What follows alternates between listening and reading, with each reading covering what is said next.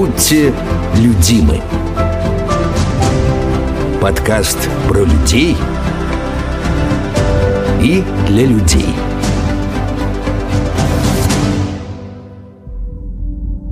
Здравствуйте, друзья! Представлюсь. Зовут меня Алексей Кизуб.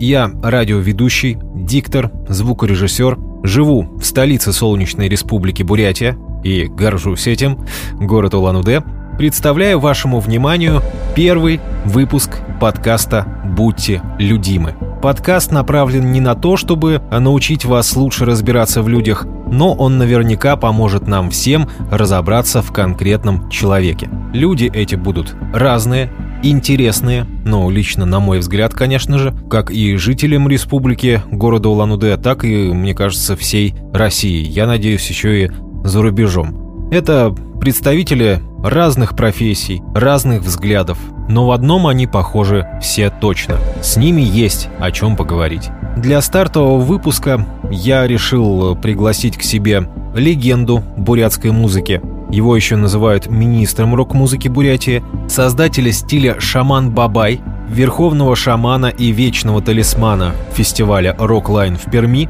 занимающегося, как у него написано в графе о себе на странице во ВКонтакте, развитием всей этой бодяги, селекцией и разведением рок-паразитов, рок-бездельников в районах Крайнего Севера, зоны Сибири и Дальнего Востока. Владимир Батурин.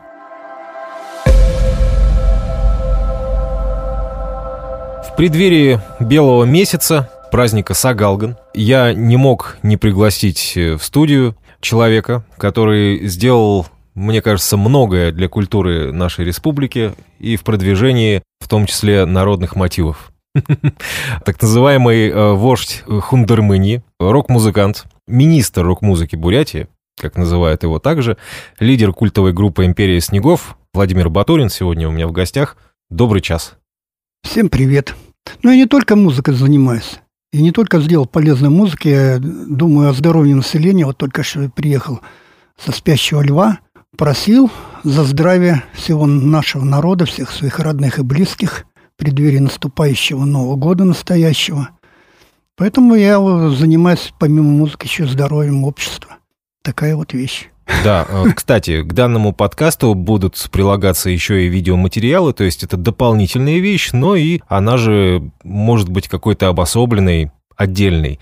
Я надеюсь, что этот видеоматериал, видеоролик привлечет, э, в свою очередь, э, к нам слушателей, а слушателей, наоборот, привлечет на другие какие-то сервисы. Вы можете перейти на них прямо сейчас, просто загляните куда-нибудь вниз, там в виде ссылок, соответственно, сможете найти эти самые порталы, так называемые. Ну, а мы же сейчас с помощью портала под названием «Воспоминания» перенесемся в прошлое. Когда все началось, Владимир? Я сейчас пишу вот этот э, в Яндексе Дзен. Это, по-моему, с детства, года два мне было. С тех пор там все подробненько, как что я слушал, что там вставляло, что не вставляло, как люди к этому, родители относились. Ну, там будет интересно. Мне кажется, там еще очень, не, даже не знаю, когда это закончится. Это длиннее, чем жизнь, по-моему. Яндекс Дзен, Империя снегов, Владимир Батурин называется. Да, сейчас, по-моему, дошли мы только до 80-х годов, угу. мне кажется. Самое интересное, еще не, об этом ничего не сказано. В общих чертах как-то. Я думаю, наверное, наши слушатели в любом случае э, зайдут к вам и подпишутся, налайкают и обязательно, конечно же, прочтут. Как это правильно назвать? Статьи, записки. Ну, это в будущем книжка получится, видимо. Угу. Надо как книжку, как книжку выпускать. Только единственная проблема с фотографиями 70-х, 80-х, тогда это был целый праздник, чтобы выйти там с семьей, сфотографироваться. Это сейчас, пожалуйста, на каждом шагу, в любой момент. Проблема в этом. Не знаю, надо находить художника, который бы, по словам, нарисовал там образы бабули, которые с милиции там вытаскивают слушателей Владимира Высоцкого – под белые ручки в милицию садят, или того же Битлса. Интересные времена. Я помню, при мне я видел маленьким мальчиком, как там такие облавы на, на любителей музыки там. Бабушка показывает, 58-я квартира, фулиган там этого бандита слушает с утра, который говорит, у меня в кармане нож. Но это было смешно. А это на самом деле казалось ужас какой-то. Потому что у нас чем мы слушали Шульженко, Бернеса, Трошина, и после этого появляется какой-то там с хриплым голосом мужик, страшно. Мама, это кто? Это тюремщик. Высоцкий. Высоцкий, да. Вот так. А Битлз это был э, край, ну, предел аморализма какого-то. Как собаки лают, говорили бабушки. Ну, что там за песни такие? Конечно, и как-то даже было и при родителях это э, стыдновато слушать, а вкатывал. Без родителей слушаешь, кайф какой. Там это долгая история, она интересна, так вот это было наблюдать, как это все постепенно-постепенно появлялось. 70-е годы вообще чудесное время. Каждый день новые группы в таких количествах. Я, я не имею в виду наши ВИА. Там как раз чем наших больше я слушал, тем меньше их хотелось слушать. Вот, а тут раз Битлз, потом Роллинг Стоунс, потом Дор. Ну, вот такие группы, и каждый раз какие-то открытия. Это были времена в мире интересные. Что-то появлялось чуть ли не каждый день. Так и то, опять же, мы наши вкусы как формировали за счет контрабандистов. Ну да. Я, я же в том смысле в детстве не слышал, когда был молодой Кен Кримсон. Я слышал там Юрайхип, Криденс, вот это вот Deep Purple – а, например, где-то в Питере там были другие контрабандисты. Они уже немного другую музыку. Вот наши вкусы так формировались за счет каких-то других людей, каких-то там мариманов, которые что-то возили. В общем, если у контрабандиста хороший вкус, да, то, соответственно, у населения Значит, тоже. жизнь удалась. Но у нас неужели не было никаких хороших ВИА? Ну, это, это поющие гитары, это только поющие гитары. Потому что до них были, ну, Ве, нет, я тоже вот маленький ходил, там Ве играли в школе на трех гитарах, старшеклассники, тоже что-то, какие-то песни. Но когда появились поющие гитары, это что-то было уже серьезное. Тем более еще они появились в эфире на черно-белых каналах. Это было очень круто, и в каждом подъезде все это пелось, игралось. Очень. И когда я уже был старшеклассником. Потом, когда пошел служить, я узнал, что наш Володя Борисов покойный, его пригласили в поющий гитар, это было нечто. Ну, да, как, да. ну это был наш Битлз отечественный. Но хотя в то время это не говорили рок-группа, это просто был как бы вокальный, инструментальный. А потом вот а 80-е это уже совершенно другая история. До 70-х, до середины, до конца 70-х они были хорошие ВИА. Были многие искусственные, я помню, как самоцветы Первый раз их показали, у них не было названия. И устроили конкурс на лучшее название для этого модного. Ну, я понял, что это, это был такой продюсерский проект, грубо да, говоря. Да, да, да. Угу. Потом где-то кто-то написал самоцветы и все. О, я помню этот момент. Но хотя в то время уже песнеры, конечно, первый альбом песнеров это был более роковый. Я потом читал, э, что говорил Мулявин – Ему не нравилось больше всего жизни Вологда. Вот он не любил эту песню. Все считают, что песнеры – это Вологда, а он не любил. Человек, кстати, очень хитрый. Тот же покойный Мулявин. Мужичок-то обыкновенный, Свердловский мужичок, приехал, хотел играть рок, уже вовсю играл Цепелин, а как его в Советском Союзе? Вот он и прикрылся белорусским народной песней. Кто знает, может, у них такая аранжировка у народных-то белорусов. Вот этим он прикрылся, и это все пошло. Так мало того, что пошло, многие наши, вот я помню людей, которые слушали песнеров и не могли понять, о чем поется. Кто-то специально изучал этот белорусский язык, чтобы разобрать, о чем поют песнеры. Вот особенно первые альбомы были очень их, особенно первый. Ну вот как раз-таки происходили подобные истории по поводу языкового наполнения песен э, с альбомами «Империи снегов». Люди, меломаны, которые слушали эти кассеты, пластинки, подходили к знающим людям, к носителям языка бурятского и спрашивали, о чем тут песня. А эти самые носители языка говорили, там бессмыслица какая-то, нет таких слов в бурятском языке. А на самом деле они есть. Это, это в общем, Клим, у нас он, он до этого не говорил на бурятском. Это получается какой альбом, какой год? А это самый первый, это, по-моему, 2001 этнодрайв. Угу. Вот э, пришли ребята, вот, они игра... называлась у них команда Бальзам Караваева, играли панк. Ну, панк, он и в Африке панк это играли э, стрёмненько. И вот я думал, как, как, ну все, одна репетиция, вторая, третья, все, говорю, надо прощаться, ничего интересного тут нету. Не... Потом говорю, Клим, ну ты же, говорю, этнический бурят, ну чё, ну ты хотя бы по-бурятски. Я, говорит, не знаю бурятский, говорю, ну учи. И вот он взял какую-то детскую книжицу, а по-моему, его родственники были откуда-то с Иркутска. Диалект, который многие местные не знают. И вот мы стали играть, а он стал петь. Угу.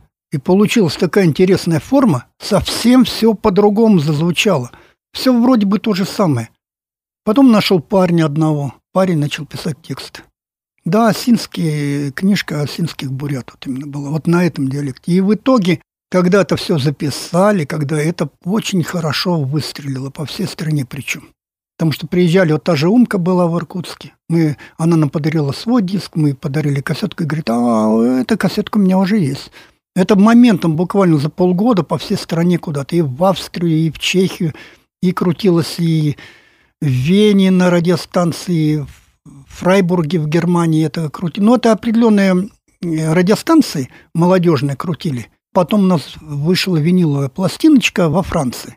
То есть товарищ с Питера один был. Занимался музыкой, это, этим панком этническим всевозможным. Он говорит, а как вы смотрите, что вы на виниловой пластинке? Я говорю, так нормально.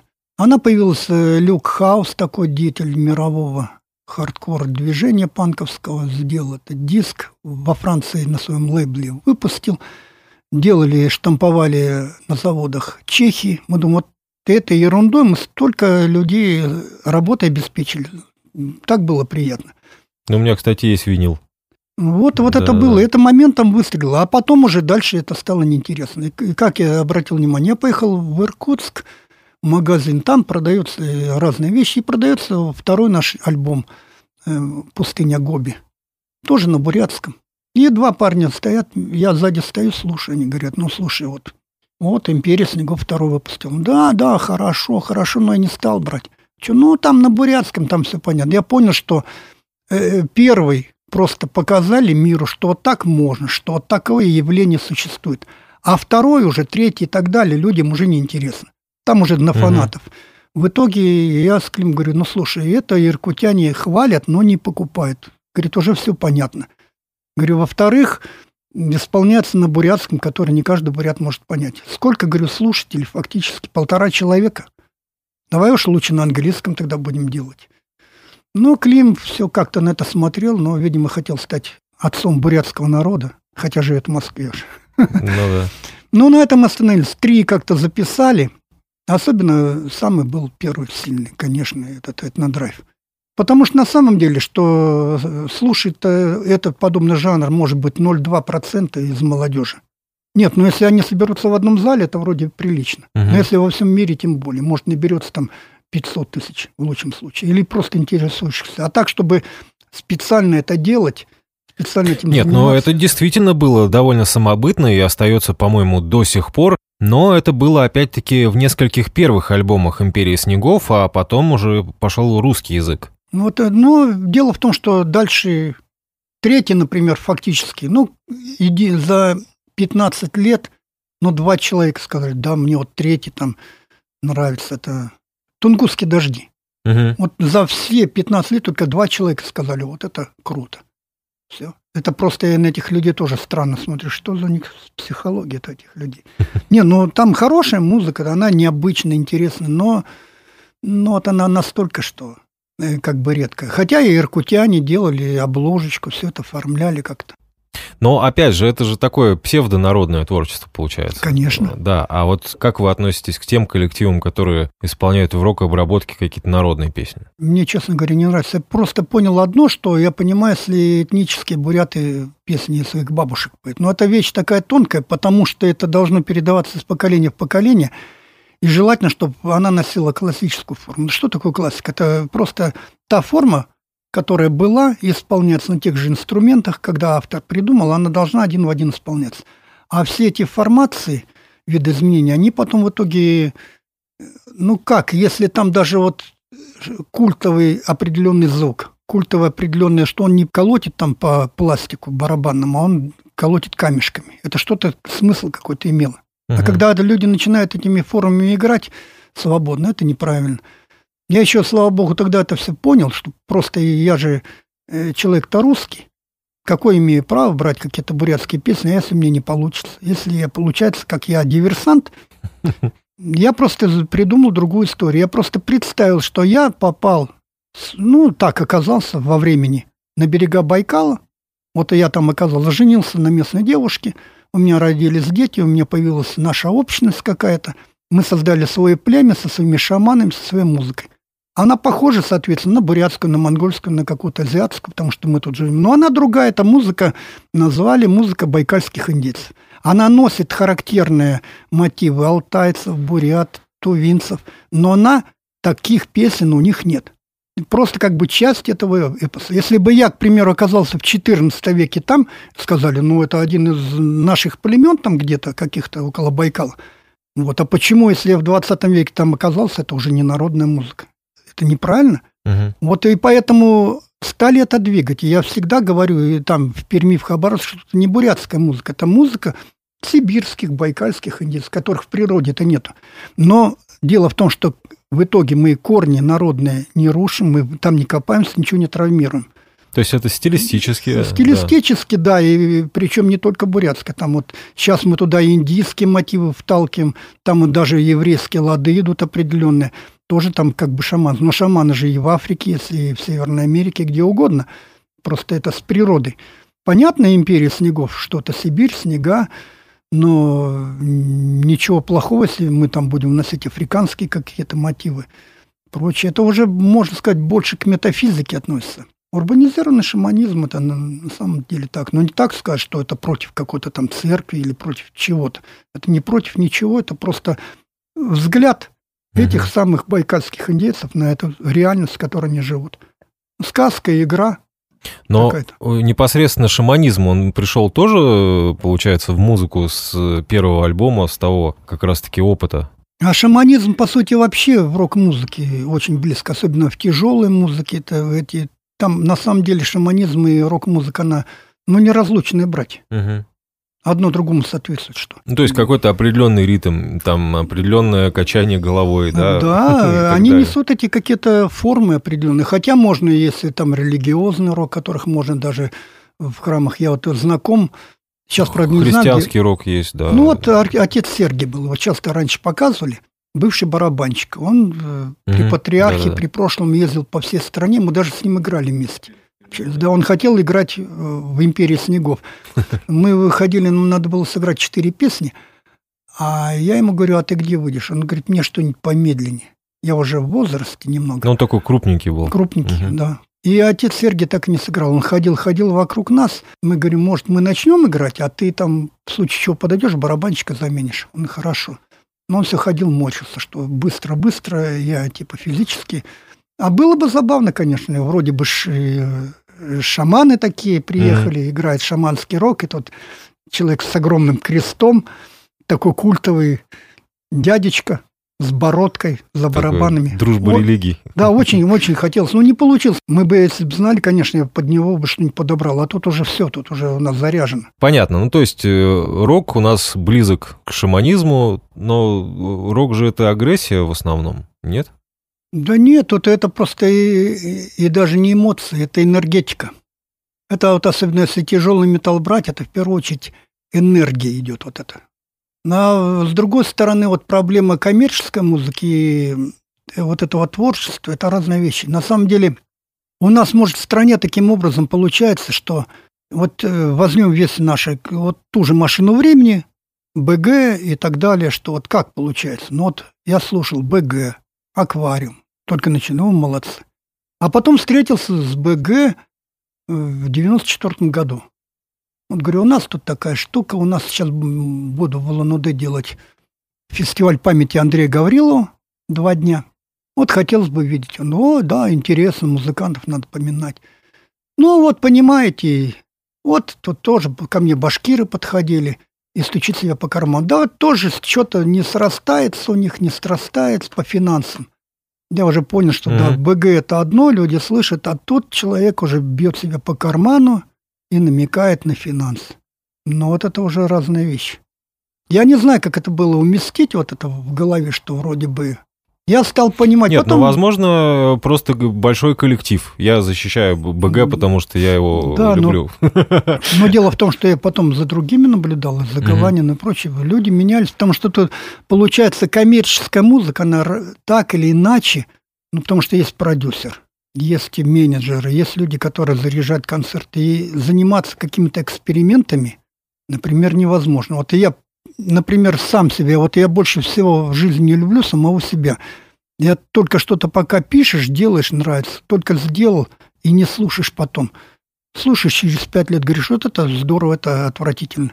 Но когда начинаешь тут же на следующий год делать новый, к примеру, этот альбом, начинаешь всяческим образом избегать приемы, которые были допущены в предыдущем. Это все. Или лучше ничего не делать. Как мне потом делать так, чтобы гастролировать и петь одну и ту же песню там по 15 раз в месяц? Угу. То есть, ну, людям нравится, но мне самому не нравится. Вот, вот в чем вся штука-то. И тут невозможно так вот сделать. Кому-то надо заниматься этой коммерцией, кому-то не надо. Вот э, покойного Леша Уголка тоже вот я говорю, Леша, но за этой дверцей, на, нашей, как говорится, наш шоу-бизнес отечественный, говорю, uh-huh. это красивая дверь, но за этой дверью нет ничего. Это где-то там есть в Англии, в Америке. У нас нет, у нас там понты и все. Нет, а я, говорит, все равно хочу стать звездой. Это когда он уже говорил, когда он уже в Питер уезжал. Uh-huh. Мы с ним об этом в Москве говорили. Вот он захотел стать звездой. Я не знаю, чем бы закончился, но он недолго, он буквально через месяц его не стало. Это было бы интересно, смотри, что бы из этого получилось. То есть как-то вот э, в Америке как-то это удачно. Как-то он и свое лицо сохраняет, вот тот же Маккартни, mm-hmm. и, и что хочет, то и делает, к примеру, или та же Металлика. А у нас что-то... Ну вот как, вот простой пример, когда мы этот этнодрайв записали, сколько стало к нам приезжать в Коморку разных э, людей бурятской национальности из-за рубежа. Приехал какой-то с Гамбурга. Он говорит, о, здорово, здорово. Вот, хочу, сделаю так, что вы туда поедете. Но вот, ребята, а можно вот типа, ну, несколько песенок, вот как-то помягче, как вот Битлз. Угу. У нас разговор на этом остановился. Но все это понятно, что человек просто, он не вкурил ни тему, мне нравится. Ему понравилось, что там на Бурятске, что идет какое-то движение. Угу. А вот сама вот подача, он к ней был не готов. Ему он, ну, какой смысл? И что, ну да, мы бы сделали, а потом переживали бы, ну что я поменял вот эту идею на эти деньги. Так я деньги, я могу деньги вон пойти улицы подметать. Одену какую-нибудь шапку, усы пририсую, чтобы не думали что-то. Я и зарабатываю это на здоровье. Или преподавать что-то. Можно разными способами зарабатывать деньги. Но когда то, то в нашей стране получается почему-то так. Ну, во-первых, потому что в Америке и в других странах, да, в Европе, эта э, система, система поощрения артистов с помощью авторских обществ, которые, в свою очередь, берут э, некий процент от проигранных песен там, на радио, на телевидении, от продажи дисков, эта система работает давно. У нас она никак на рельсы встать не может, потому что наши люди привыкли к халяве. Это работает только вот в случае с радио и телевидением, потому что мы подаем, как работники радио и телевидения, подаем отчеты каждый месяц э, российскому авторскому обществу. А у нас вот как-то как так проще переписать. Это все пошло еще с тех времен, когда друг у друга переписывали кассеты, ну, да. делали диски и те же самые пираты незабвенные. У нас все наоборот, у нас все наоборот. У нас же как выходит? Человек песню написал, к примеру, э, в эфир отнес, все, она играет. Люди слушают. Понятно. Про э, эти авторские что-то там пока непонятно. Например, э, начинаются гастроли после того, как его узнали. Угу. А, например, в других странах идет как-то по-другому, да, идет в поддержку альбома. Они начинают делать гастроль, определенная группа, определенный график для поддержки нового альбома. Вот в итоге они прокатились там по штатам или по Европе. Мы это сыграли, теперь ищите это в магазинах. У нас идет наоборот. Сначала появится в магазинах, да, потом человек начинает. А почему? Потому что он за записанный альбом ни копейки не получил, спиратствовали. Все, ему угу. надо теперь, а ему надо деньги возвращать потому что он в квартире такого качества не запишет, он брал какой-то кредит, прочее. Надо теперь ворачивать. Как ворачивать? С этих гастролей, а гастролей денег много, значит, надо какие-то концерты, глотка уже не работает, простыл он, коронавирус у него. Угу. Все, надо, значит, под фонограмму. И вот они, кто пытался, лю, великие люди, Кобзон пытался эту систему сломать, но потом доходчиво коллеги-то объяснили, у нас страна такая, тут надо многое менять. У нас и денег у людей нет, чтобы платить какие-то авторские за что-то. Они будут слушать на халяву, и это будет до бесконечности продолжаться. Да? Так оно и продолжается до сих пор. Тут ничего не сделаешь. У вас как с авторскими правами? А я не знаю. Нет, ну у меня как, у Олега Грабко десяток альбомов лежит, и как-то я насчет денег не спрашивал. А дело в том, что они же уже лежат, эта организация отвечает за все авторские права. Их уже никто не сворует, если кто-то своровал, уже воевать будет бомба Питер, к примеру. Лежат и лежат, да и крутится, и крутится. Там просто витрина хорошая, в том смысле она по всему миру идет охват, не только вот у нас там. Uh-huh. А у него э, с этими договора с этими крупными компаниями мировыми, которые автоматически размещают во всех странах. Идет рубрика «Русский рок». Вот, к примеру, там от «Бомба Питер».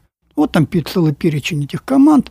Если какому-то там, к примеру, человеку из Гвинеи Бисау понадобится что-то послушать, он может это всегда найти.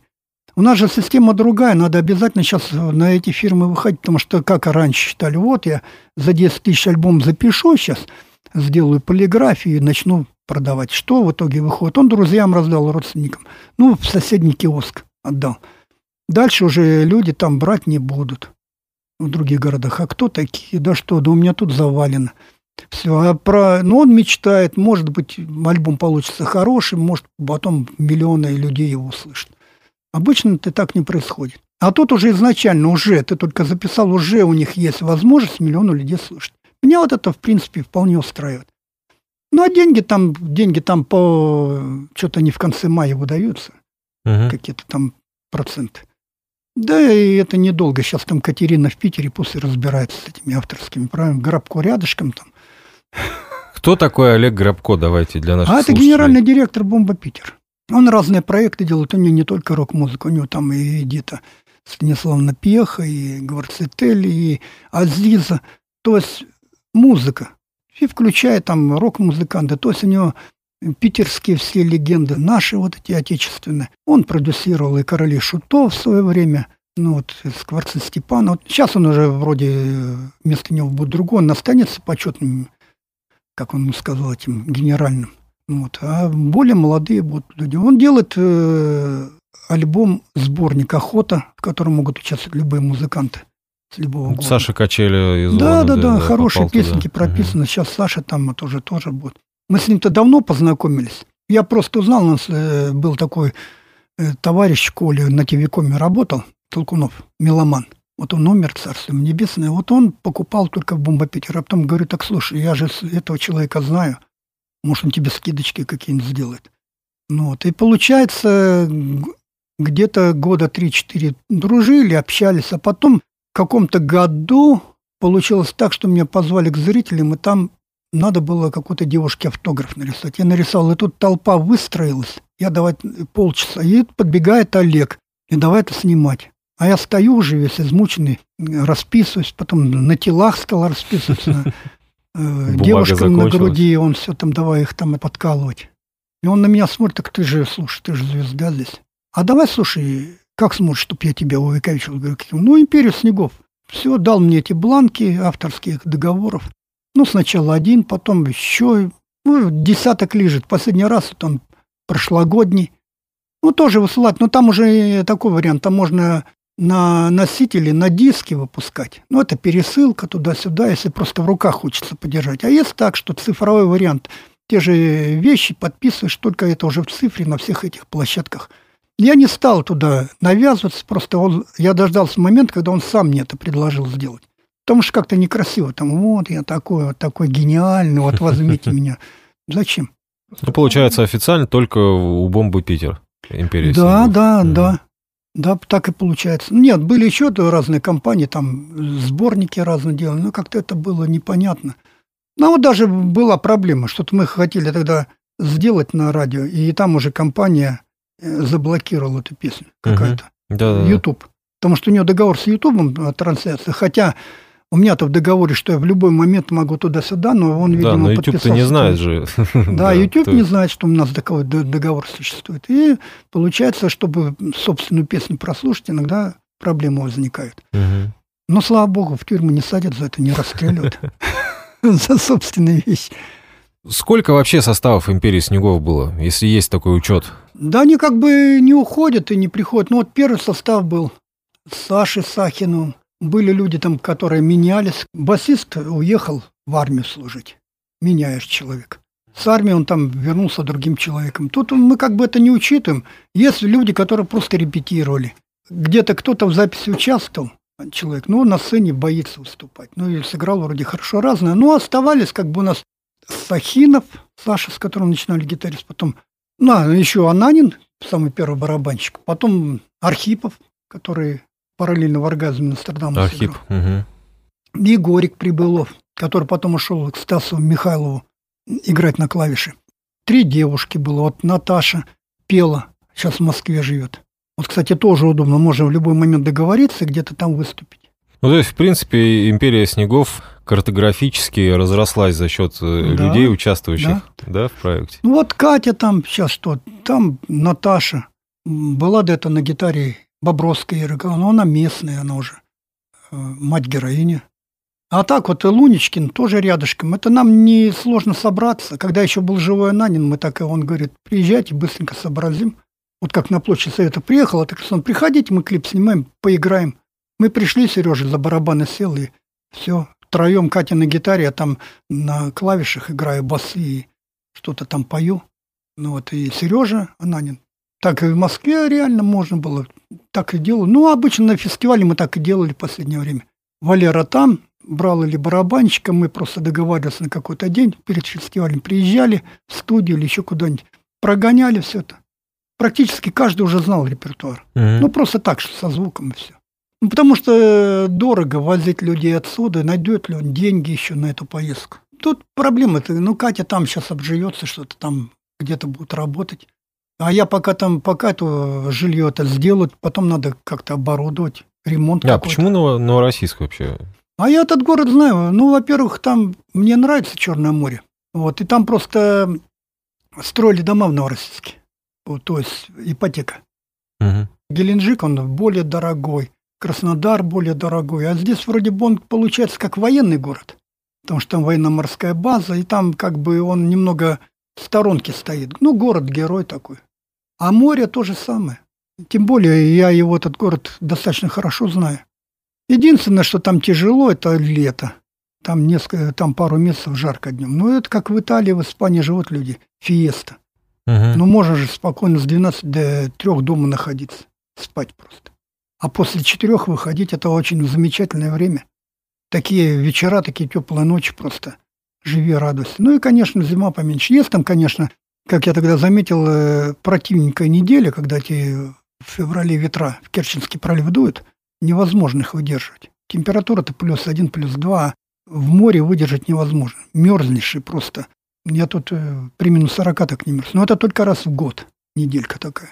Ну, а как же Байкал, тот же спящий а, Бай... лев? а в Байкале остается жилье у нас. Mm. В Горячинске там дом у нас есть.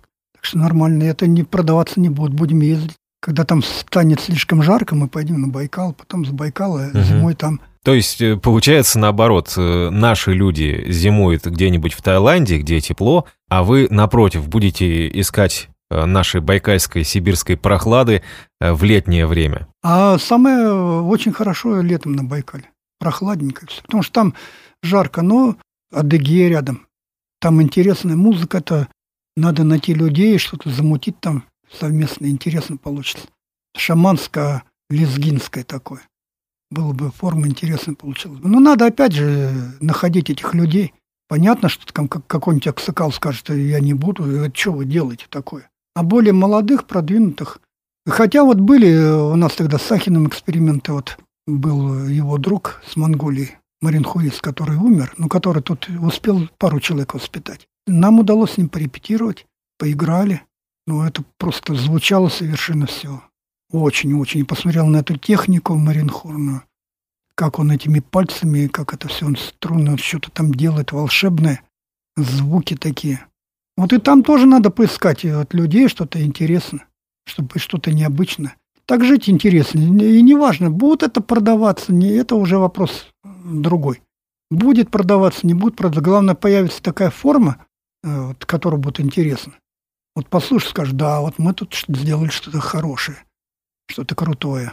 А нет впечатления, что «Империя снегов» стала студийным проектом?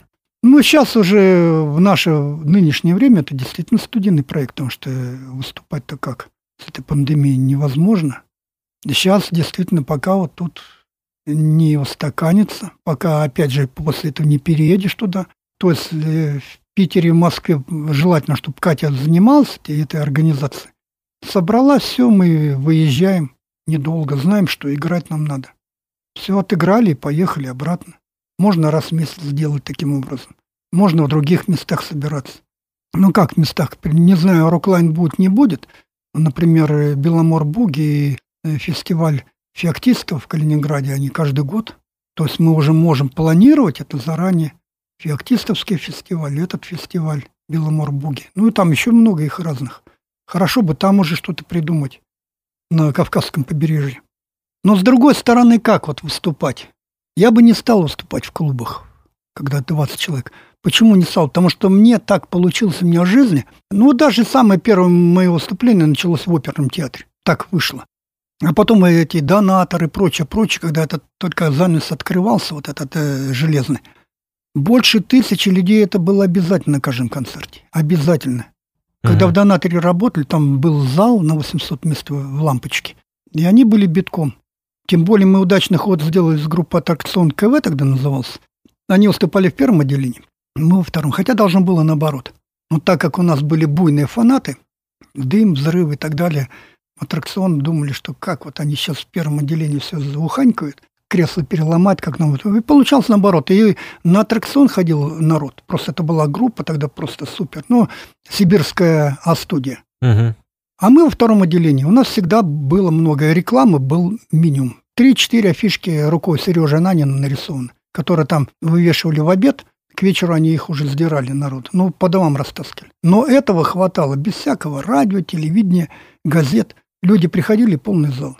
Вот и у нас все концерты происходили таким образом. Потом стали приезжать люди, говорят, а в Москве группа Ария с мастером, там уже 500 человек. Мы как так? У нас полторы тысячи где 300 человек населения в Москве, такой миллионный, всего на мастер. Ну, такая тенденция пошла.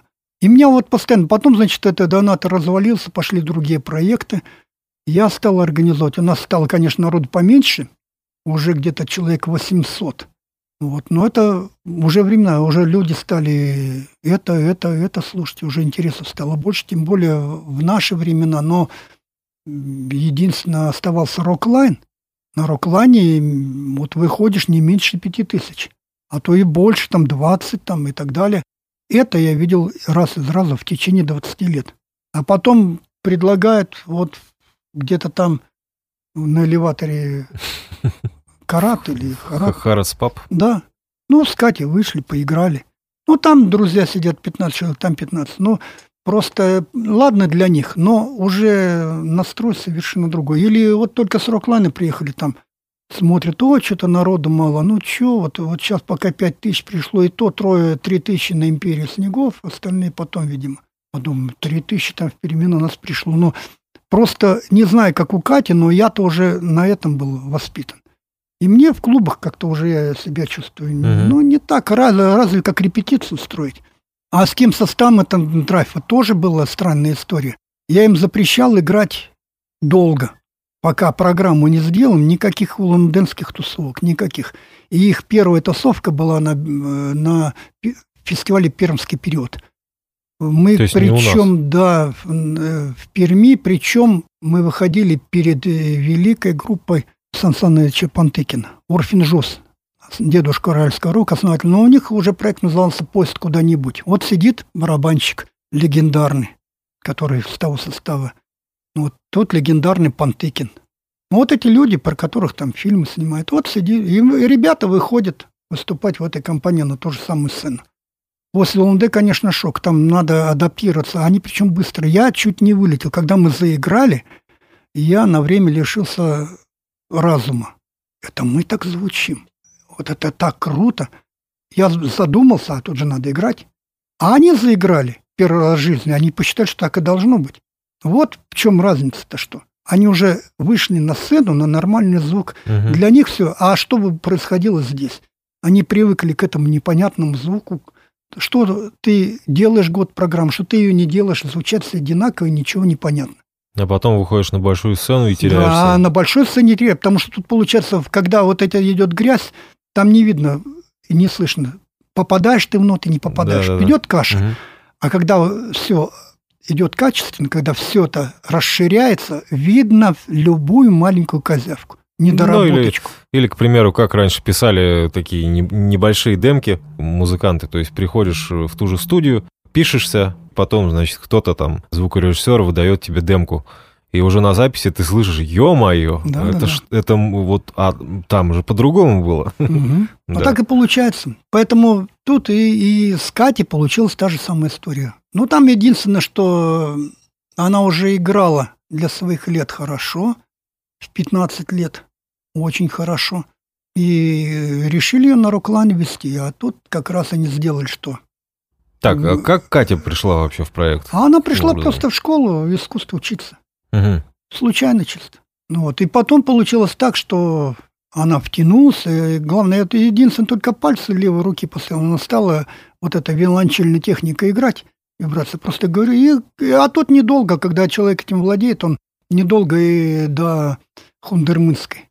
А она чем отличается? Это когда техника, когда бабушка поет, а, а, а, вот то же самое делаешь на гитаре, только идет э, сплошной легато. Ты берешь вот эту ноту, не опускаешь и постоянно трясешь, как на виолончели. И она получается беспрерывная, и вот чисто монгольский звук на гитаре получается. Многие гитаристы это не замечают. Вот она это научилась, хотя это тяжело, потому что пальцы, струна впивается в пальцы, а тут не просто надо по позиции играть плохо, что она рубится. А вот на одной струне, если сыграть гамму, точно mm-hmm. попадая, она получается непрерывная, типичная такая хундермынская, монгольская.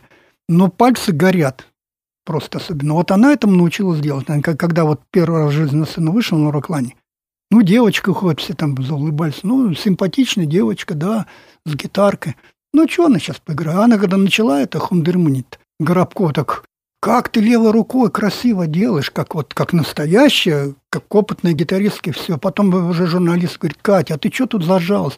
Надо вперед к сцене выходить уже, а ее фотоют. Во второй раз, на следующем году она уже более уверенная вышла. Освоилась. Она уже хозяйка угу. там была, все. Ну, Молодец. Ну, там, там, там даже по фотографиям видно, да. да. Там уже она узнает, что делать. Причем барабанщики менялись. Там в первый день один барабанщик, но он думал один день, а во второй там хороший барабанщик Дорофейчик, сам Дорофейчик Сомска, который он по миру ездит, гастролирует. Он сел. Они вдвоем там начали играть. Я стою там на басу играю, пою, но как здоровско. Человек, э, люди друг друга первый раз в жизни видят, и как будто они там играют. А у нас же еще и Луничкин. Валера. Но Валере сказали, пускать и играет, а ты только свои эти изощренные соло.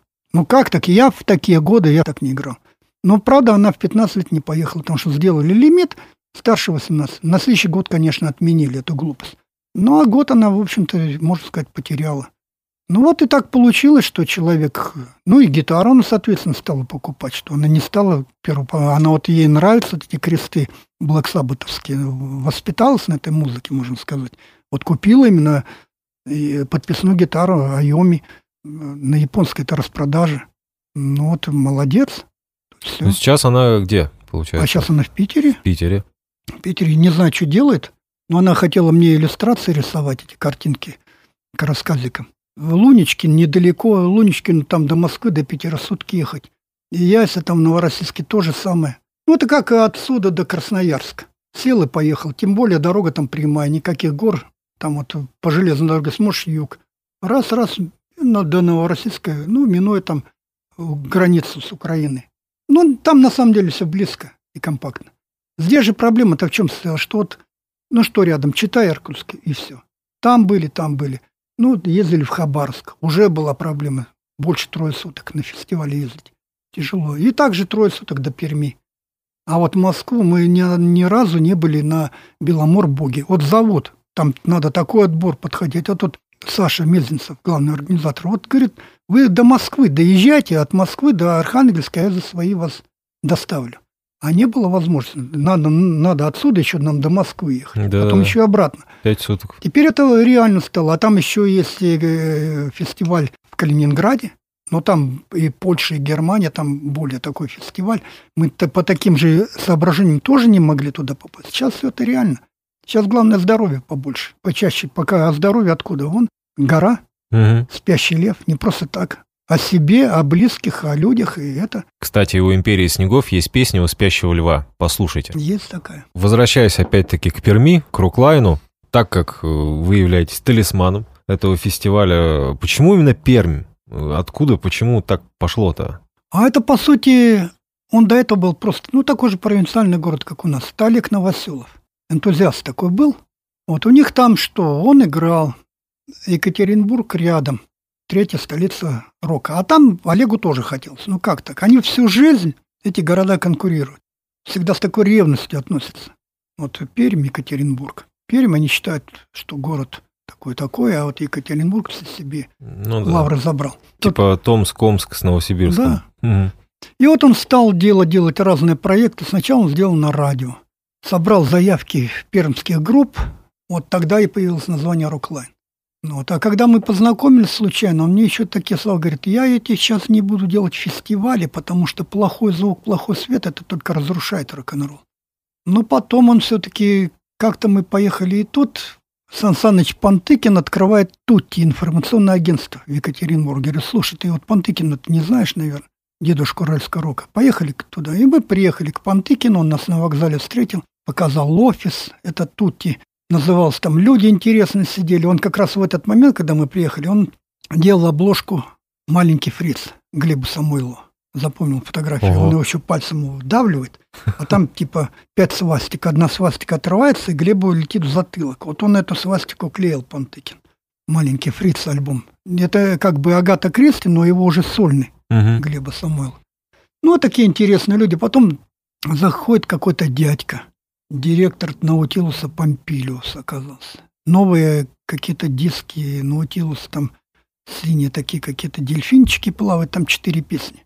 Получили они. Он показал мне Пантаки, ну вот видишь диски, да, говорю, о, дизайн коробочек, интересно. Вот, вот этот, говорит, видишь, вот тут стоит это, это, это стоит, это, каждый, говорит, по доллару стоит. Я говорю, и что? Так я, получается-то, этот диск я тут, говорит, не вложил ни копейки, потому что там стоит плямбочка такая – сбоку. Магнитогорский какой-то металлургический комбинат. Угу. То есть они как спонсоры выступили, говорят, вот так это возможно сделать, потому что дорого все это писать. Я вот, говорит, эти диски э, часть Наутилуса пойдет, часть СЕФ, а часть я отправлю, и тут же звонит комбинат этот, Магнитогорск. Вот, спасибо, диски мы получили. А вам диски нужны? Ну, к вам же немцы приезжают. А, да, да, да, да, для презентации. Я думаю, смотрел, думаю, Пантыкин, ну, гениальный мужик, из воздуха делает деньги. Я думаю, вот в Бурятии так сделал, чтобы компакт-диски за чей-то счет там, и чтобы всем это нравилось. В РЗ бы делал диски всем. Ну вот, мы как-то познакомились, подружились, так, я посмотрел, как это там все делается. Он мне еще три диска Орфина Джуса подарил. Вот, и когда мы потом ехали обратно в Пермь, проезжали Кунгур, Олег говорит нас, вот, слушай, я мечтаю тут сделать фестиваль.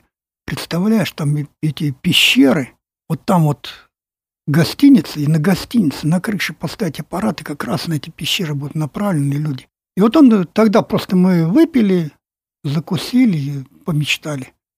А он приехал и начал это готовить. Он подтянул Пантыкина. У него в голове осталось это, да. Да, и пошло-поехало. И в итоге пошли заявки.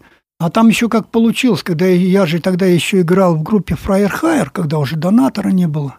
Ну, хорошо, типа Led Zeppelin местный там, Сахинов, Коля Попов пару песен записали, повез их туда в Пермь. Но они послушали, да, говорят, ну, солидно играете. И все. Ну, как так? Они говорят, да таких, как вы там. Он на полочке посмотри. Он Рязань, Новороссийск, Калининград, Архангельск. Говорю, а сколько так? Ну, говорит, штук 300 таких, как вы в стране. Думаю, как стоило ли столько тратить сил, энергии, чтобы быть там... Я стал слушать действительно Рязань. Ну да, гитарист чуть похуже, поет лучше. И эти, эти, эти, в итоге такой расстроенный сел, и я думаю, надо завязывать с музыкой. Все это бесполезно. Ну что? Ну ладно, там как-то пролезет, ну тут будешь лучше. А в поезде ты вспомнил такую штуку, что думаю, как вот перед отъездом мы с Колей Поповым бурятскую свадьбу озвучили. И вышла бабулька, давай петь что-то. Он говорит, это же Led Zeppelin. Натуральный Led Zeppelin бабка делает. Ну, действительно, ее тимбра напоминали фрагменты Led Zeppelin 76 года. И вот я, когда уже в поезде об этом подумал, думал, так вот надо что делать. Все так же оставить, только сменить акценты, поменять, поменять немного звук, не тан-тан-тан-тан, рок-н а вот именно с такими подъездами. Совсем другая специфика. И что-нибудь горловым. И тут подумал, и почему-то горловое пение получилось. Само собой. Говорят, где-то учился, как ты можешь научить? Я говорю, я не знаю, как учить, потому что сам не знаю, как это получается. И вот когда мы это сделали, пару песенок записали, я отправил в Пермь. И сразу же, через неделю она вышла в сборники. Там они сделали сборник «Роклайн», там Нижний Новгород, там Тыры-Пыры, Питер, Москва, там сколько на кассету, на 60 минут, ну сколько это влазило. «Роклайн 2» она вошла сразу же, без вопросов. Появились рецензии в журналах, четверочку поставили. Это круто. Ну и все, и с этого момента понял, что надо делать. И вот с этого момента пошло. И как раз этот фестиваль «Роклайн» в 96-м уже по этой заявке. Но что получилось? Мы весной съездили с этой программой в Хабаровск. В Хабаровске сыграли здорово. Единственное, наш Сахинов, он тут был такая звезда-развезда на гитаре. Самый крутой гитарист. Потому что Дмитриев уехал уже в Москву. И что он делает? Он туда приехал и увидел. Ну, как получилось? Ну, наши пьянки эти улануденские. Дорогу он все пил и забыл сумку в поезде. Угу. А поезд уже уехал в Владивосток. У него гитара-то на руках, а все эти гитарные примочки оставил в поезде. Но так как я уже людей знал на этом фестивале, такой Андрюша Романов был, с Сахалином, мы подружились. Говорю, Андрюша, выручай нам выступать. Ты можешь гитару этому человеку дать с примочкой? Пожалуйста, договорились. Выход Романов. Ну, это Сахалин, все фирменное. Япония рядом. Открывает это Сот Джексон. Берет зум примочку. И пошел играть. Третий гитарист Дальнего Востока. Сахинов лучи Бурятии. У Сахинова глаза своими волосенками закрылся задрожал от страха. И он поиграл. Ну, ладно, Володя, где гитарист? Там сидел молодой Боря Джафаров, и Сахинов не пошел. Он, Боря, Боря, иди там разберись. Ну, Боря молодой, гитару взял, Романов. Ну, ладно, смотри, в эту примочку, вот этой ручкой набираешь громкость, вот это, это, это, это, в память вставляешь, какая вот, у вас какая идет фактура, соло пошло на громче, вот выбирай параметры. Все ему объяснил, ну и все. Тот уже ему объяснил. В итоге, когда вышли на сцену, а там привычка, там все гитаристы собираются и стоят и смотрят на гитариста. Народу много, но сбоку они стоят только на него. И Сахина весь все 40 минут стоял, повернувшись спиной и копаясь правой рукой в комбике. Что-то там со звуком не так. И весь морщился. В итоге должен быть соло, соло нету. И мы, ну так как программа была новая, мы давай заменять горловым пением это соло. Получилось здорово. Все, это необычно, это круто, это круто, это офигенно. В итоге только в конце спросили, а что у вас этот э, волосатый-то, в волосатых штанах, волосатый-то гитарист? Ну, ему дали Сахину за длинный хайер, там расческу подарили. Он же ничего не сыграл. Я говорю, да там что-то с аппаратурой были. А если бы он еще сыграл, супер. И вот, и когда уже на следующий год приехали другим составом, опять Хабаровск, вышли в коридоре покурить, оселили нас в общаге. Ну, по одну сторону студенты, по другую сторону мы. Мы вышли, поставили баночку, около дверей курим. Идет подпитый там вахтер или слесарь местный. Что-то там двери колотил, замки менял. Подходит, смотрит, что, музыканты, да? Да, музыкант. Э, какие вы музыканты? Вот в прошлом году была такая империя снегов, вот это музыкант, а вы там... И чесы. Мы стоим, молчим, улыбаемся. Надо же, как. Комплимент какой. Ну вот. И вот, получается, мы тогда в 96-м туда съездили. И думали, что музыканты думали, что сейчас на Рок-Лантон, на российский, рангом повыше отправят. Я мужикам говорю, я уже знаю этот комитет по делам молодежи, и это Министерство культуры. Скажут, денег нету, не предусмотрено, что не бюджетные расходы и так далее. И в итоге я-то все равно находил, куда-то в кубушку ложил. Они нет, они ходили, пиво пили радостно. В итоге пришло время, надо ехать, денег нет. Они, а что комитет? Я говорю, ну что, у них своя политика. Ну вот они какую-то зорницу делают. Я говорю, ну правильно делают. А что, будут они какой-то рок твой продвигать? Uh-huh, uh-huh. Ты говорю, с разных углов. Смотри, ну каждый на себе, на любимом замкнулся. Фамилии не буду называть, но вышло так, что эти комитеты страны собираются в Москве, они друг друга знают. И потом получилось на, перед одним фестивалем Казенков, пермский, организатор Роклайна, уже лично говорил нашему председателю по делам молодежи, уже и личному письмо отправил, что есть такая группа, есть такой товарищ, помоги. Ноль. Угу. Казенкову приходишь. О, здорово, Бурят приехал, слушай. Здорово, Бурят. Я говорю, здорово. Слушай, я вчера на, на рыбалку взял пиво. Ну, такой человек, говорит, ну он сейчас в Москве работает, который поднял и Урал Грейт, и это, и это. Простой. Простой. Угу. И тут я потом еду сюда в комитет, сижу, сижу. Он занят, он занят. И выходит оттуда в белом пиджаке важный мужик с такими понтами. Хотя по результату Козенкова и Урал Грейт, у него и спортивное соревнование один за другим, у них Роклайн, у них молот пермский хоккей. А что у нас? Ну, борцы там раз в полгода собираются, все. А да. деньги одинаковые. Смотришь, и как человек этот ведет, какие результаты, какой наш. Я понял, что это бесполезно. Хотя он ему лично говорил, что вот такие угу. люди придут. Но ну, что там копейки выдели? Мы же там в плацкарте едем. За еду не надо, не надо. Гостиницы уже бесплатно были у нас в Перми. Пришлось ехать одному. И вот тут вот получилось так, что пришлось. Меня все равно говорит, ты выйди, скажи от региона, от Дальнего Востока что-нибудь. Я вышел, там у нас была одна песенка. Я решил ее так акапельно спеть под барабаны. И так получилось, что она стала заглавным гимном фестиваля, она, ей надо было открывать и закрывать. И вот этот компакт-диск вышел, она шла там первая, это уже Галанин после, все эти после. Угу. И это когда диск представлялся за рубеж, они это обязательно... вышла запись самого концерта, получается? Да, да, угу. именно они все это писали. И вот это, когда говорили о Роклане, на радио России, на других заглавная песня шла это. То есть все остальное под мою дудку плясалось. И на втором фестивале получилась подобная картина. И вот после этого они уже стали на каждый фестиваль без отбора, собирай, приезжай, но условие, что полную программу тут э, только раз в год, а так вот, ну, чтобы не было разговоров, что там какие-то любимчики вышел, две песни спел, ушел. А раз в три года может полную программу играть. Ну, такая вещь. Единственное, что там надо было выходить в любом случае первым. Но это еще лучше. Ну, правда, на тебе идет отстройка, но еще светло, не надо ничего ждать. Сыграл, спел, идешь спокойно, отдыхаешь, пиво пьешь, слушаешь.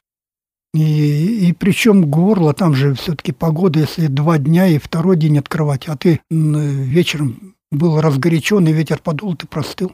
У меня вот такая была история, когда в тринадцатом году приехала Ядха хедлайнерами, и нам они решили сделать битву шаманов. То есть мы выходим на двух песнях вместе, и они посмотрят, кто лучше. Ну, Ядха играет, играет, потом дают сигналы, выходи через пять минут. Понятно. А я горло простудил. Я до этого пил гомеовокс таблетки. Таблеточку раз, и нормально, горло, как новенькое. Угу. Звездочки, все. И тут, видимо, какой-то брак купил. Чувствую, ну, таблетка не действует. И вот единственное, что делать, ну, единственное, только водка где-то. А тебе выходить, а где возьмешь водку? И тут эти работяги-то, работники сына, муж, мужики выручать, мне надо буквально там прополоскать там на два глотка. Они меня отозвали, после сына-то они там питаются, лапша всякая. Все, пойдем. Но через три минуты все зазвучало, и все, и стали. В общем, хороший концерт получился, эти выступления. Мы должны были две песни. И кто победил-то? из шаманов? А никто не, не побил. Там получилось так, что да, нарамдал. В итоге мы как бы две песни сыграли и должны были уйти. И мы сыграли, и Ядха уходит. Угу. А мы говорим, «А вы вам же еще играть. Нет. А мы уже, говорит, все сказали, что мы хотели. Получилось, мы дополнили. Мы им дали... Вышел э, Сашка, барабанщик, и Баглай, Андрюшка, и я. И получается, им вот этой жесткости не хватало. Я этот регистр удачно взял, потому что у них верховой регистр – горловой и низкий, а Альберт чемпион мира, поэтому он угу. в книге рекордов Гиннесса. Я думаю, а у меня подобный вариант, но я ниже-то не беру. Я в последний момент понял, что надо где-то посередине. Как-то репетировали, чтобы переключать себя в коморке. Я что-то там сделал так, что меня зазвучало как э, варган. Угу. Он прорезал. И вот этим тембром я все недостающий, получается, у нас три тембра горловых слепилось. Но я слишком увлекся им те все играют, все при делах, а я с руками, мне куда-то их надо было девать, я, я вот девал там все это, заигрался в народного артиста. Только я и пел, Альберт обиделся даже. Ну, надо было скромненько, ну куда девать, стоять в сторонке, что в это время делать-то? Я из-за этого закомплексовал. А получилось здорово. И они тоже сошли. Они говорят, слушай, вот нам этого и не хватало. Получается, а нам не хватало их глубины, вот этой этнической. Угу. вот этот э, ИГИЛ, вот это с мычком, там все, вот эти барабаны Женины, Ткачева, ну, Альберт, соответственно. И получается, договорились мы, что сыграем ближайший концерт где-то по-моему, на Аршане что-то готовилось. Какие-то англичане должны были приехать. Их пригласили. Говорит, все, мы едем. Вот и это мы будем играть. А что мы играли, я сам не знаю. От фонаря что-то взяли просто. Но тут получилось, что Сашку на работу вызвали барабанщик. И все как-то так вот исчезло. Ну, не поехали, не поехали. Вот это единственная группа в стране, единственная в нас, о которой не пишет. Только один Троицкий сказал, что это единственная валютная команда, которая в мире востребована. Король и шут не востребован. Ария не востребована, потому что при Арии, я помню, приезжали друзья с Германии, идет девочка в Арии, они говорят, это что за... Как-то написано, я говорю, это по-русски написано, это и... А что за группа? Я говорю, есть, стали слушать, не... Это, говорит, что-то напоминает Iron Maiden. Что-то Iron Maiden. Ну, язык понятно ваш русский. Я, говорит, не стала бы слушать, ну, это девушка. Я, говорит, лучше, если... Я не, не просто не любительница музыки, я знаю, я бы Iron Maiden послушал, а вот эту арию мне непонятно, что вы тут ну, там уже у них еще моноваровские темы. Да. А тут, получается, когда они Ядху стали слушать, вот такие, они сразу, о, это, вот, получается, Ядхат – единственный продукт из нашей огромной страны, из этого многообразия вот этого русского рока, точнее, я бы сказал, русскоязычный, потому что русский рок только инно желанное, вот и все угу. на данный момент.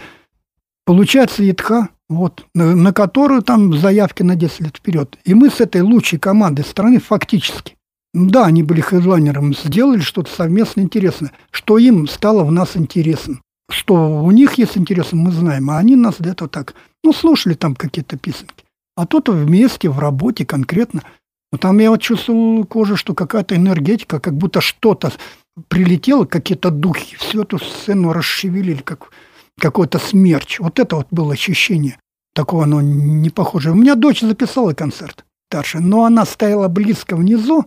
Она не там стояла, где зрители, а вот эта фан-зона для, угу. перед сценой для фотографов. Там просто одна перекоррекция от этих низов. Она место неудачное. Там ничего не слышно, кроме треска. Ну, а, картинка а записи трясет. самого концерта? А вот самого концерта там, я не знаю, этого в Перми они писали, не писали. Не знаю, но у них в то время уже диски не выходили. Mm. У них до какого-то момента они делали диски, диски, а потом что-то перестали делать. Вот, и вот это было круто. Но с тех пор, получается, вы не сотрудничали? Не, ну так, звоним, последний раз они ездили в степь, играли, но, получается, Альберт выпил, и давай прикалываться.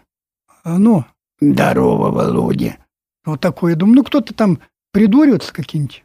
А ты Альберт, я говорю, ну чувак, говорит, завязывай такие эти, я что-то там делал, а тут Альберт, так это я, типа. Я говорю, ну понимаешь, ты в телефон говоришь, не зод твои не проходит, там просто идет вот эта вот средняя частотка непонятно. Давай, приезжай, выпьем, все как-то, ну ладно, ладно, потом, потом. Вот так просто таким образом вот пересекаемся. Ну, а в интернете-то его нету, но зато есть там э, Женя Ткачев, постоянно общаемся, барабанщик, Шалбон у них, угу. парень на игиле играет постоянно друг друга поздравляем.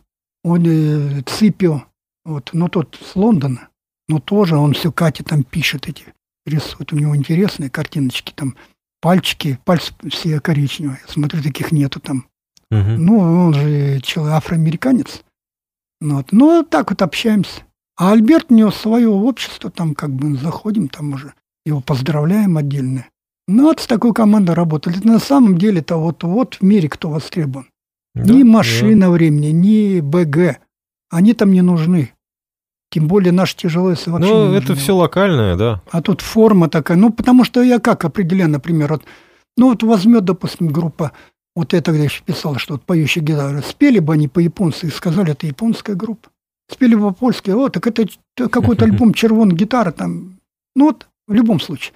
А тут слушаешь и сразу, они же поют на русском, на тувинском, на английском. Угу. На каком языке не поет, сразу говорит, что Тува, и даже не западная Монголия. Но вот, вот эта суровость, вот этот звук, саунд, хотя, по сути, саунд, ну да, ну понятно, но там тоже дисторшн, все это играется, как ну, положено. Да, да. А вот это видно. А почему сделать? Вот только единственный продукт Инны желанный слушаешь, вот это русское. Вот русское, вот видно, что-то поют, как бы тетушки, бабушки, но дух-то видно. А все остальное, то, что мы слушаем, это русскоязычное, И вопрос в чем же, что это просто такая, ну, споют по-албански, будут албанская группа. А вот так, Музыка чтобы... не отличается. Да, тут Мгм. вот именно вот это, вот это интересно. Вот многие люди в интернете пишут, вот один мужичок, ему лет 60, он вообще все это убрал, он написал как бы прощение, что вот это я любил рок, я до сих пор не дождался ничего хорошего, сплошные какие-то непонятные клоуны, играть не умеют, я столько лет на это угрохал, никто не появился. Вот он единственное там лайкнул фотку Альберта Коверзина Ситхи, все. Вот Мгм. о нем он отозвался нормально. Все остальное он, я, говорит, это теперь слушать не буду, я буду лучше шансон слушать, и то он ближе, чем... Я, говорит, жду, жду, жду русского рока, а его нету, нет, нет. Ну, а если «Империя снегов» запоет на английском, возможно ну, это? я не знаю, может, может быть, как-то и даже будет. Ну, то там опять же надо горло пения, а и очень я вот не хочу сейчас никакого горлового пения, потому что это мне самому уже надоело. Вот этот мужик, который что-то там хрипит, потому что это уже хорошо было тогда, когда мы это начинали. Никто его не пел, и нам говорили, вы что, дураки, что ли? Вот надо вот... э, Я даже скажу, кто это. Это Игорь говорил из группы Трайдент, Леонов.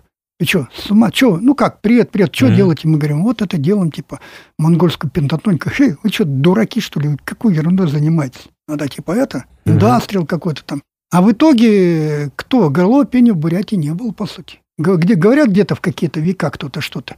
Ядху мы не слышали, слышали, читали где-то, что-то делают. Ну, понятно, Тува там уже примерно было понятно. Мы не слышали ни одной их записи. И получается, мы стали это делать, они делали там параллельно. Через 20 лет теперь из любого утяга идет горловое пение.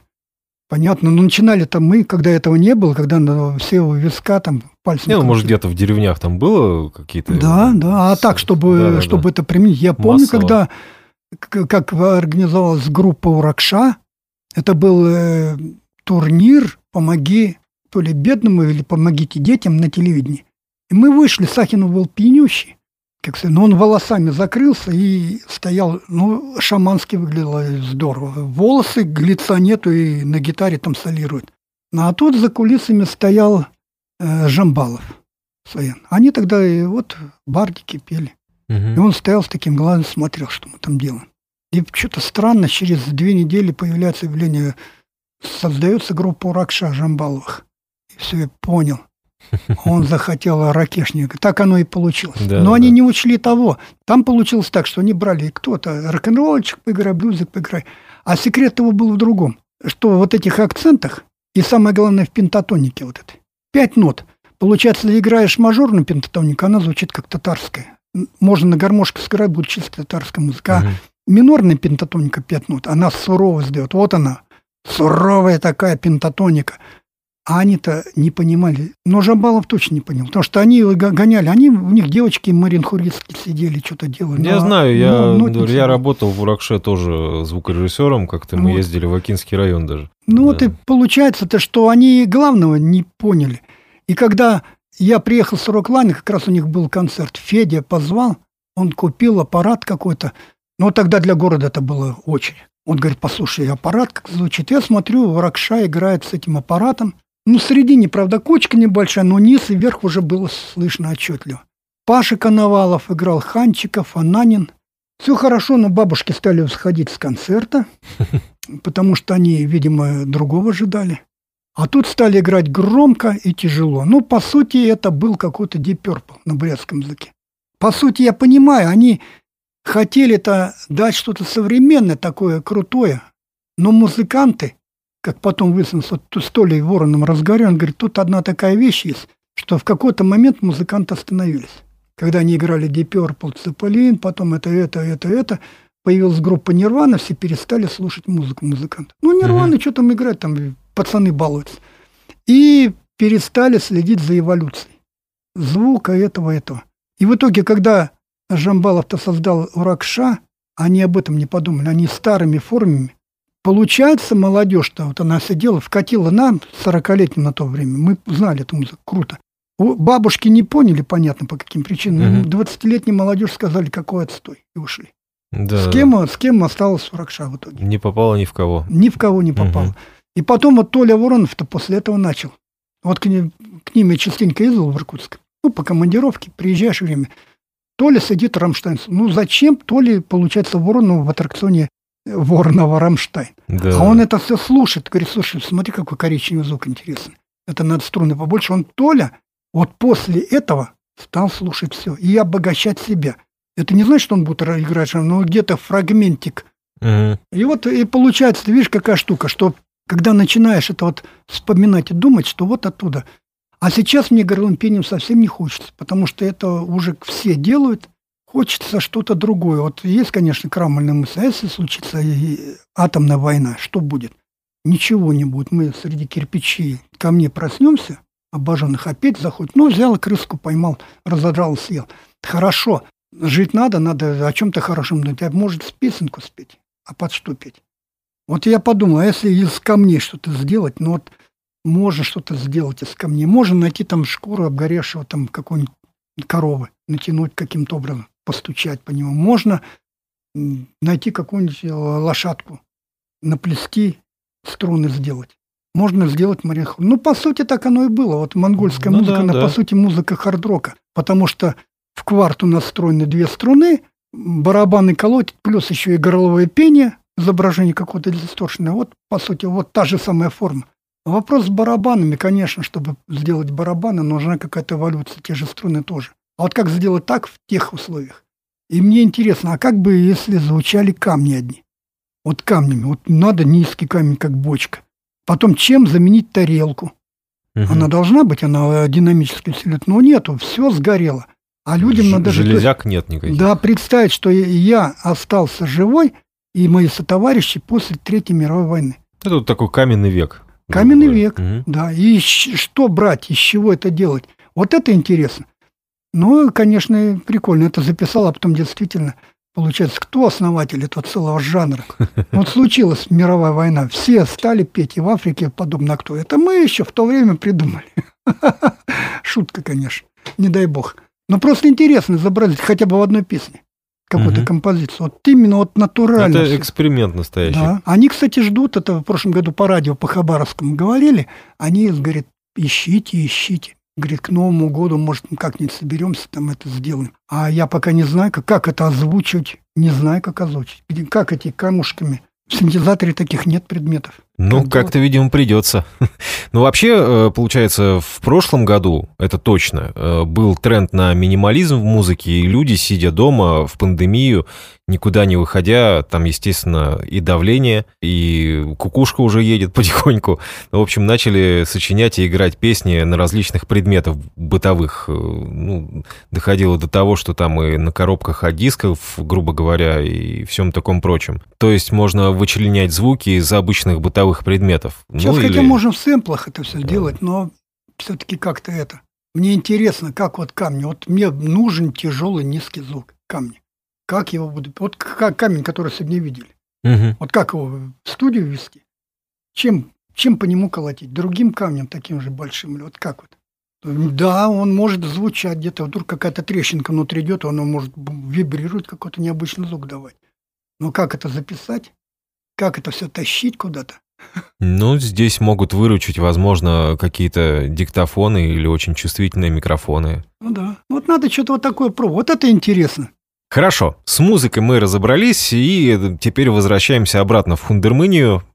Хундермыния, это мы, как поняли... Байкальский индийский. Да.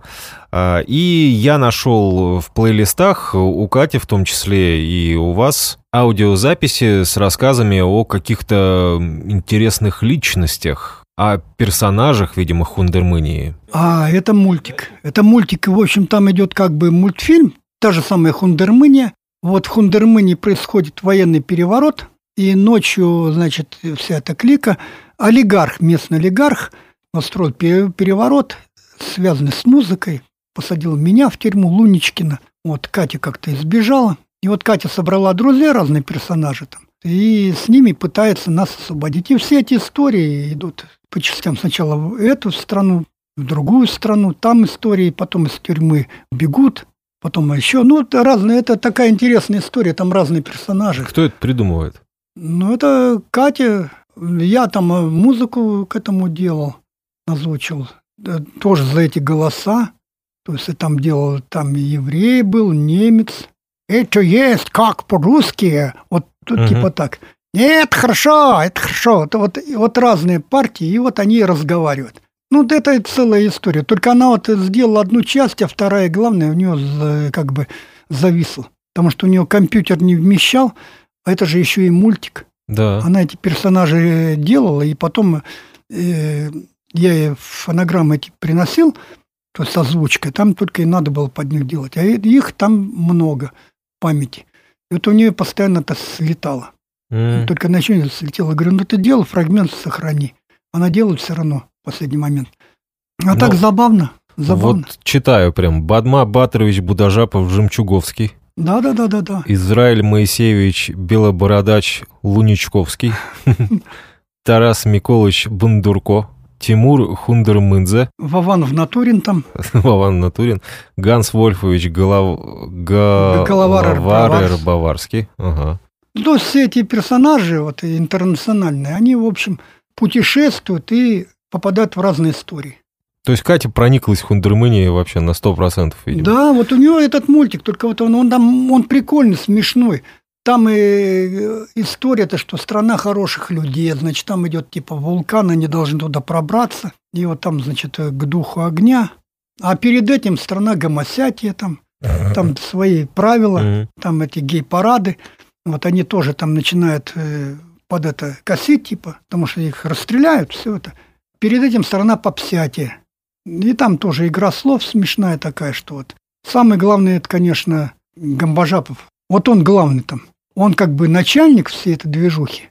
Угу. А у Кати вот этот волшебный амулет есть. Вот. Ну и там понятно, что где-то какая-то, какие-то вещи происходят, где-то кто-то там напивается, вот этот особенно э, Вованов Натурин – что-то там стачит какую-нибудь курицу по дороге. В истории всякие возникали. Ну, там, там игра слов постоянно. Ну, вот и там даже есть политика. Вот он объясняет там как бы этому баварскому, тут все Европа, Европа, что вот типа у вас в стране Хундермании все плохо, у вас там демократии нету. И вот и там, а там просто он ему объясняет доходчиво. Ну вот, говорит, как вот, да, у нас тут барин был вот. Ну вот наш барин, ну, дает, ну как бы тебе отхлещет тебя плетями до полусмерти, но не убьет, потому что кто? Его детей-то будут кормить. А вот твой заморский барин придет, пожалеет, по головке погладит, конфетку даст и отправит тебя в газовую камеру. Тут, типа, как так? А зачем ты ему нужен? У него своих холопов полно, которых надо кормить. Вот такая вот э, сказочка. А потом... Даже такая басня, что ли? Басня, сказать, а да. на самом деле угу. так и есть. На самом деле что? Ну вот зачем мы нужны заморскому барину на самом деле? Когда у него своих полно, кормить надо. А да, у меня да. все, я какое-то дело сделал, я э, сломал забор, через который они пролезли. И все, я им не нужен. А свой барин, да, отхлечет тебя, но кто его детишек-то будет кормить? Вот для того ему и нужен, этому барину. Ну, в общем, э, как я понял, то есть, в принципе, если бы все у нас в стране работало по законам, э, по тем законам, по которым работает все это за рубежом, да. империя снегов была бы экосистемой, как сейчас модно говорить. Да, то есть это не только музыкальный какой-то проект, это и множество каких-то мультимедийных параллельных проектов, э, художественных. По здоровью, пожалуйста. По, по здоровью, вот, пожалуйста, да. Взял. Да, вот, э, кстати, что касается здоровья, когда начались вот эти сеансы? А вот они начались-то они незаметно, незаметно. Это, во-первых, началось с того момента, когда мы с Албоном э, Лэгденом поехали на Руклайн. 97 года. Понятно, сели, он открывает водку и давай брызгать. Угу. А он говорит, слушай, это просто надо замкнуть помещение, если что-то. Всех задабриваешь, все. Но я первый раз замкнул. В том же году, по-моему. Поехали в Пермь, и там вот что получилось, сколько мы, 3-4 дня были. Кошка обезумела у них. Кот-то нормальная, кошка на Олега кидает все, и тут что-то происходит такое непонятное. Я думаю, дай-ка, может, что-то. Кошку на балкон отправили, потому что она всех кидается. А я взял водку и давай по окну, по дверям. Вот когда на последнюю дверь налил, вот как в фильме «Ви», угу. что-то, я думаю, мне показалось, они говорят, а что такое было? Как сквозняк резкий. Мы друг на друга смотрим, страшно. Смотрим на кошку, а кошка Нормально, довольно да? нормально. Открыли дверь, она заходит, трется. Что это было? Что мы выгнали? Мне стало страшно, думаю, что я тут наделал. Я ничего не делал, просто ходил и водку лил, как солбон. Не слушай тут. Ну, то есть вы повторили или как да. получается? Или, да, я примерно, или... ну а угу. там ничего не стал делать. Я, как будто кто-то присутствует в этой комнате. А потом это стал применять на роклайнах с дождем. И в конце этого уже последнего роклайна уже так происходило, что ну, было ощущение, что мы этой природой управляем. Ну как так выйти? Вот я сам до сих пор не понимаю, ну выйти, убирайте зонтики, сейчас будут наши рубило. Не бойтесь, не бойтесь, дождя не будет. Вот только раз, два, три, четыре, все, его нет. И солнышко где-то из тучки светит. И ровно до того момента, пока мы со сцены не спустились. Подробности про эти чудеса, кстати говоря, вы можете наблюдать в видео материалах mm-hmm. к данному аудиоподкасту. Их можно найти как на YouTube, так и в Инстаграме на моей страничке. Там, кстати, про Чайф есть, довольно занятная информация. Ну, а что касается Империи снегов, э, наверное, заключительный вопрос. Что для вас есть Империя снегов? А, детище это ваше или сфера обитания? Судя по Хундельмыне, это там целая страна. Да, и то, и другое, по-моему. И вроде и детище, и сфера. Потому что вот я думаю, как вот если сейчас сделать какой-то другой проект, не знаю. Но с другой стороны, как-то если делать что-то новое, надо опять вписывать сюда каким-то образом. Потому что mm-hmm. он может совершенно разным, но как бы все равно какое-то это мышление, какой-то урбанизированный этот шаманизм, так называемый, он должен присутствовать. Хотя песня разная. Я говорю, сейчас мы уже песня «Летите стрела», она же чисто в еврейском ладу сделана. Но ну, это был эксперимент. Там сложнее. А откуда он пошел? Он от Led Zeppelin пошел, там от этого, от этого Кашмира. Угу. Я же стал понимать, только после этого, когда этой гамме стал разбираться, и понял одну простую вещь. Я слушал Кашмир и думал, мало гитары. Ты-ды-дын, ты-ды-дын, ты-ды-дын. Ну что, а где эти сольники развернуты? Нету их? Оркестр играет эту восточную музыку. Думаю, а что он такой? Пейдж-то. А потом понял, в чем дело-то. Гитарист мыслит пальцами. Вот это он гамму, минорную, мажорную, гармоническую. Вот он играет, пальцами играет, играет в разных позициях. Там есть такие окна, так называемых, пять видов. Играет до безумия пальцы, вот как Валера Лунчик, он же пальцами играет, пальцы mm-hmm. ставят позиции. Понятно. А тут другая гамма, тут другое расположение нот. Как он может? Он может это сыграть, но медленно. А быстро сыграть он уже не... Это надо время. А как они? Ну, года три хотя бы. Они вот, им надо альбом выпустить. Соответственно, кто это? Это, это Джонс. Я после этого понял, что сам у них гениальный-то мужик, теоретик музыкальный, это Джонс. Ну, скромный бас-гитарист Лызов. На самом деле он мозги, он на клавишах в свете. Вот эти вот... Э, я вспомнил тут же одну вещь, что я пытался снять соло Led Zeppelin, я его снял. Но две ноты у меня никак не попадали, я не мог их найти. Постарше стал и понял, что они просто сыграны в дарийском ладу. Как раз вот там, где вот это, там отличается от обыкновенной гаммы, двумя этими нотками расположен на полтона. Но я-то не знал, что такое дарийский лад. Ну, вроде минор красивый, все, а вот не попадает две ноты. Я думаю, ну, школьник, что? Ну, тупой, от чего? Ну, это, это же Led Zeppelin. А потом-то понял, что это обыкновенная э, дарийский лад, их много, этих ладов, фригийский, дарийский, которые еще греки придумали. Просто человек это знал, а я не знал. И вот когда вот этот еврейский лад-то пошел, восточный лад-то в Кашмире, просто его э, Пэтч, видимо, ну он не популярный же такой, он его не стал играть. Вот Катя все это играет, только угу. она играет медленно. Потому что она тоже, она эти эти гаммы учила, вот это вот медленно. И вот в чем оказывается причина-то. Но я бы этого не понял, когда бы сам не стал этим заниматься. Причем столько возможностей играть в разных ладах. Когда мы репетировали, например, ну, заканчивая вот все эти семь ступеней, все эти семь этих ладов изучали, это получается картинка, как будто человек летит на воздушном шарике. Идет просто, по сути, ну, вот ионистский лад первый. Он, по сути, мажорный лад. Ну, все нормально, все хорошо. Коровушка там травку ест, значит, тут типа облачка, солнце, мужичок рыбку. Вот такие вот ощущения. Нормальный мажор. Раз пошел до лад, там два бемоля. Не сказать, что тревожная, а такая романтика какая-то, такая загадочность, как будто туман пришел, тут смотришь, тут море, а там загадочный остров. Вот это вот, он романтичный какой-то загадочный. Вот это Дарийский лад. Дальше идет там фригийский лад. Вот фригийский лад это уже называется испанский минор. То есть там уже получается другая тема. Э, металлика любит в этом поколупаться. Uh-huh, uh-huh. Ну вот я тогда понял, что испанский играешь, ну просто, ну гамму взял и играешь. А тут, когда начинаешь в этом играть, уже сами пальцы, вот я показал другу, Саше Шайду, вот тоже гитарист, говорю, Саша, смотри, вот просто играешь такие-такие два аккорда. А я просто играю гамму. Не думаю, ее ставлю и играю эту. Получается испанскому. А самая еще хитрость такая, что если ты играешь в одной позиции, пальцы меняются. Угу. Но эту гамму, если ты смещаешь на два лада, играешь простую мажорную гамму. Сместил, только не от пятого лада играешь, к примеру, там не первый, там третий лад, а другой смещенный. Угу. Играешь мажор, а у тебя может звучать минор. Вот такие шутки. Получается, ты тоже, как это вот, пианино же, да, вот в курсе белые клавиши. Угу, Играешь по белым. Начал с ноты до, до мажор. А с ноты ля начал, ля минор. Соответственно, что человеку начинать на гитаре солировать, он может только одну гамму выучить, одну гамму.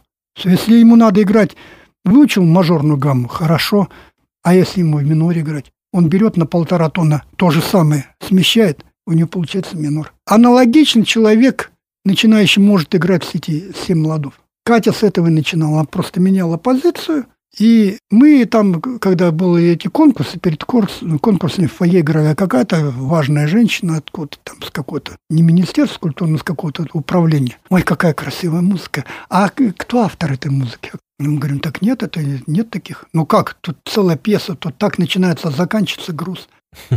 А она заканчивается лакрийским ладом, где уже полутона идут. Лакрийский лад, все тяжелый металл построен на лакрийском ладу. Полутона, полутона там такая жутковатая. Начинается, и вот и получается, человек как бы летит на этом воздушном шаре, разные области проходит, проходит, приходит, приходит и заканчивает на лакрийском ладу, а потом снова в мажор возвращается, как бы в этот. Угу. Ну, вот та, такая... На, наша жизнь, короче Да, говоря. вот мы это делали, да. в студии искусства на это играла, а люди этого не знали, они хотели это на нотах, чтобы какая красивая мелодия. А тут получалось от фонаря, что Катя играет, только она не подряд гамму, она берет, допустим, не первый, там, третий палец, а первый, первый, там, ну, позиция меняет, только, допустим, не, не, к примеру, ля си до, а, например, ля, там, ре, угу. то есть из гаммы другие. Получается мелодии. Она где-то несколько мелодических оборотов запомнила, которая уже как бы ее личная. Потому что любой вот Пейджа такие имеет мелодическую Блэкмора, такие у нее тоже какие-то свои маленькие, смешные, но свои. Угу.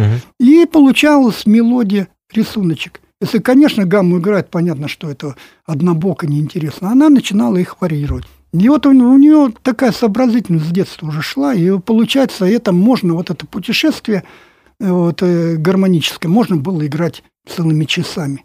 Без нот, без всяких. Вот просто играешь, только договариваешься. Говорим, Катя, я играю, значит, сейчас ионистский лад, а потом играем 16 тактов, я потом просто отмечу, и перехожу уже на Дарицкий лад.